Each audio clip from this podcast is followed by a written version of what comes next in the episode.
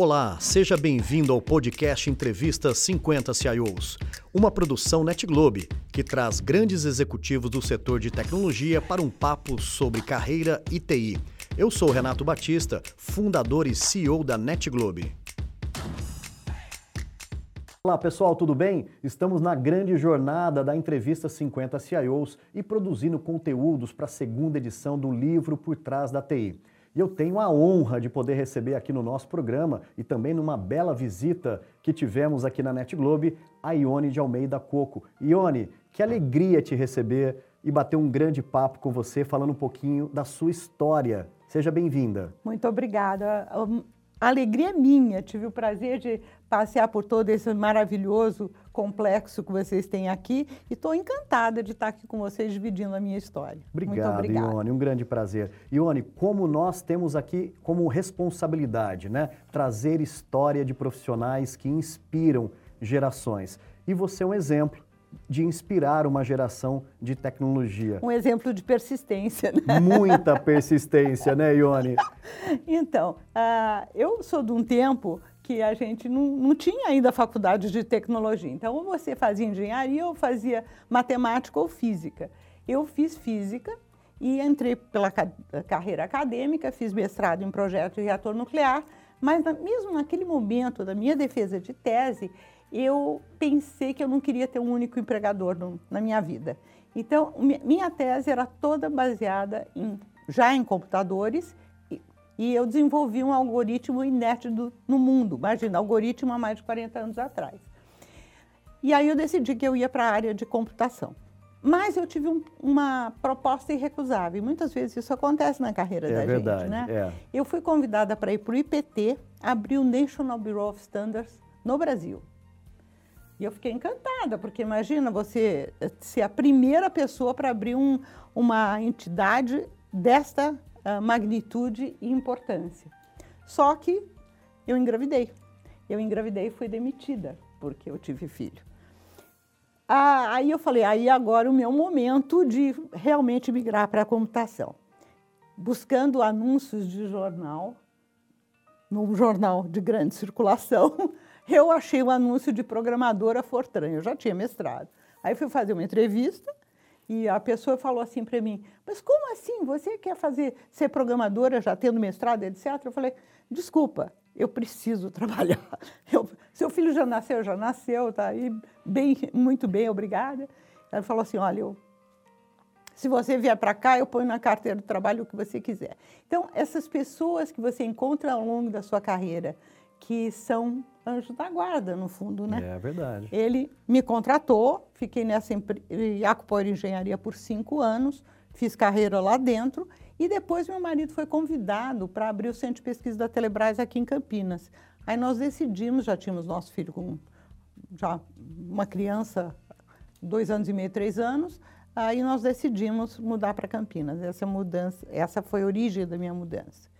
E continuei viajando para São Paulo, porque a empresa era tão séria, tão boa, valores tão afinados com os meus, que é uma, acho que é uma das coisas que a gente deve mais procurar, né, Renato? É verdade. Que eu acabei pedindo demissão três vezes e, e não conseguindo sair.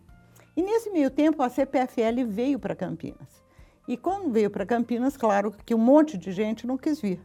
E sobraram vagas. E eu acabei entrando na CPFL como analista pleno e ali eu fiz toda a minha carreira, 19 anos de CPFL, acho que eu fiquei. E fui analista pleno, fui coordenadora de área, uh, fiz um concurso para uh, ser gerente no primeiro escalão e foi até uma, uma coisa interessante da época, né? Uh, eram dez homens e eu. Eu sempre tive muitos homens em torno, né? Eu sou de uma geração que a maioria era mais homem ainda do que hoje, né? E aí papai quis ser muito pai comigo e falou, olha, são dez homens e você, o mundo é assim. Se você não, não passar, você não fica triste. Porque é assim mesmo, você não desiste. Eu, não, papai, não vou desistir, não vou ficar triste. E no fim eu fui escolhida. Então foi a minha primeira posição gerencial, que foi por um concurso interno. E aí eu segui até ser CIO. Uma outra oportunidade incrível que eu tive na CPFL foi numa daquelas mudanças de governo, uh, eu acabei sendo convidada para ir para a área de RH. Uh, a área de RH, eu fiquei. A, a, empresa na época tinha, acho que, quase 10 mil empregados, e eu fui convidada para ser gerente de cargos e salários. Então, foi uma coisa muito interessante, porque eu sempre tive esse lado people person. Nessa época, eu já trabalhava em muita organização voluntária e, e acabei ficando quatro anos. Uh, eu lembro que o gerente que me convidou, eu falei: eu não sou de RH, não conheço nada disso. Ele disse assim, você tem uma boa equipe, você tendo uma boa equipe, você é gerente hoje. Você tem que pôr na sua cabeça que você é gerente. Gerente gerencia parafusos ou pessoas. Você gerencia pessoas, então não importa onde. Olha Isso só. foi uma lição de vida também. É. Porque aí eu fui e fiquei quatro anos, uma gestão inteira lá. Dali eu fui para a CIO. Se tem um, um ponto de quebra na minha carreira que me fez ver o mundo de uma forma muito diferente, foi a minha ida para o Gartner. Foi sensacional, porque aí eu trabalhei em pesquisa, trabalhei na agenda do CIO para a América Latina inteira. Quando eu comecei nessa área, eu tinha 15 clientes. Quando eu saí, eu tinha 580.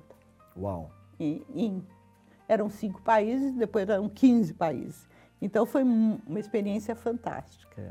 fantástica. Você é uma grande inspiração, né, Ione? Não só para que nós tenhamos uma referência de uma profissional tão dedicada mas também pelas barreiras que você quebrou e principalmente o propósito de continuar ajudando o setor e aí do outro lado, né, em pesquisa, em é. aconselhamento e foi um trabalho super especial. Parabéns pela ah. sua trajetória, Ione. Muito obrigada. Ione, são muitos desafios da, da nossa carreira e, claro, tem alguns que nos trazem aquela reflexão de um grande aprendizado.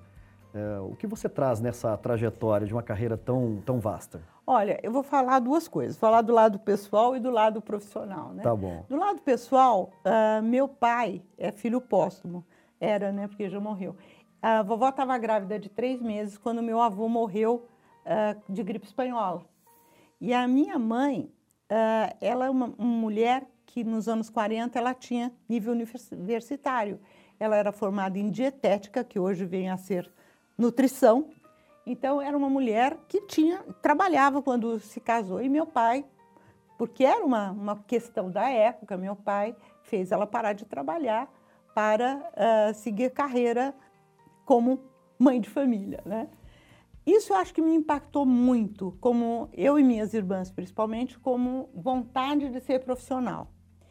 E papai, como eu sou mais velha, eles foram viajar para a Europa acho que nos anos 60, eu tinha 15 anos, ele me chamou num quarto, me mostrou todos os investimentos que ele tinha, todas as dívidas e disse: Olha, se eu faltar, você é responsável pela família. Então eu brinco que eu sou um trator. Botou problema na minha frente, eu tento resolver.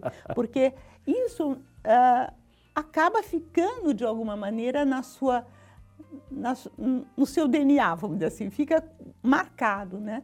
Então, eu acho que do ponto de vista pessoal, eu sou uma pessoa que enfrenta muita coisa, até mais do que eu deveria. Yeah. Do ponto de vista profissional, o que mais me impactou foi ser demitida porque tive filho. Porque, na verdade, eu jamais esperava que, por ser mãe, que a, todo mundo nasceu de uma barriga, né? É. Por ser mãe, eu ia ser penalizada. Mas eu lembrava do meu avô. Meu avô falava assim: não há mal que para mim não venha. Fiquei muito chocada, fiquei, eu precisava muito de dinheiro na época. Nós comprávamos, tínhamos acabado de comprar um apartamento novo, o salário de um de nós dois ia direto para o apartamento, aí não teria dinheiro para comer.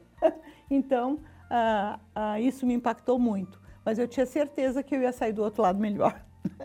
E isso aconteceu, porque aí eu fui para a Iacpor, uma empresa muito séria, com valores muito íntegros, uma empresa uh, finlandesa com grande base da Suécia, que tratava profissionais como profissionais e não pelo gênero. Eu era a única mulher de nível universitário e nunca senti discriminação, nunca. Que história incrível.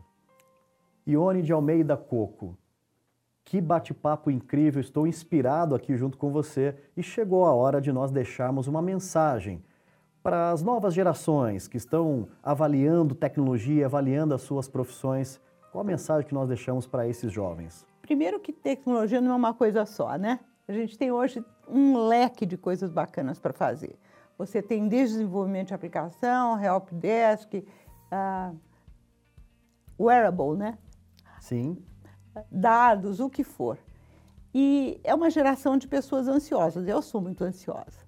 Se você é um jovem que tem essa ansiedade, que tem a nossa, o nosso momento atual, Sim. tecnologia para você. Por que você não vai ter dois dias iguais, um dia diferente do outro? E outra coisa, você pode ir passando por todas essas áreas, desde games até as coisas mais tradicionais, e você vai estar sempre sendo motivado por novidades. Não tem outra opção. Não é porque o mercado de trabalho é o melhor que tem hoje, não. É porque é o mais divertido para se trabalhar. Que legal.